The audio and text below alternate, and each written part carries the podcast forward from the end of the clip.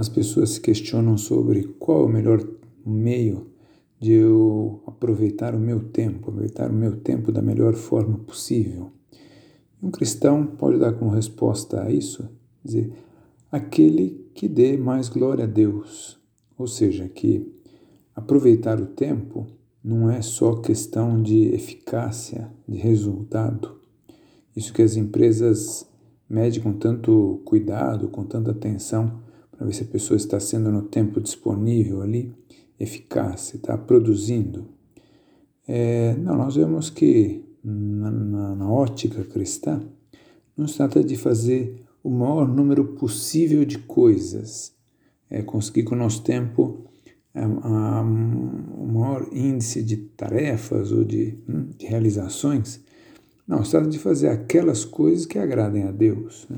Então, se uma pessoa procura se organizar, é, ter um horário, organizar as coisas, planejar, etc., é para, com essa ordem, poder dar mais glória a Deus. Se uma pessoa procura cortar as gorduras de tempos perdidos, é, não é só pela eficácia, assim, mas para render esse tesouro que é o tempo que Deus nos dá.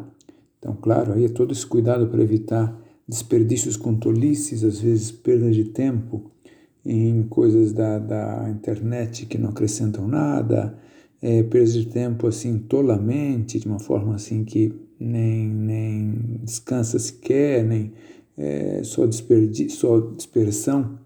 Ou as preguiças também, né? Que fazem não enfrentar aquilo que a gente vê que deveria ser a tarefa que deveria nos ocupar.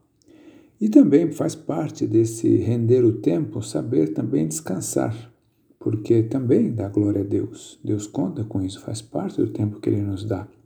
Isso sim, procurar transformar tudo em oração. O trabalho transformado em oração, o descanso transformado em oração, as orações como oração, sem, sem dúvida, a atenção à família, enfim, tudo aquilo que se realiza. Numa viagem pastoral de João Paulo II, quando estava se planejando a viagem pastoral, a pessoa que era encarregada estava mostrando um, um, um, a programação e disse: Ó, oh, Santo Padre, só que assim, do jeito que foi programado aqui, o senhor não vai ter nenhum tempo livre. E o Papa recebeu, respondeu com toda simplicidade: todo o meu tempo é livre. Já se entende. No fundo, todo o meu tempo é livre para amar a Deus, todo o meu tempo é livre para poder com Ele dar uma maior glória a Deus.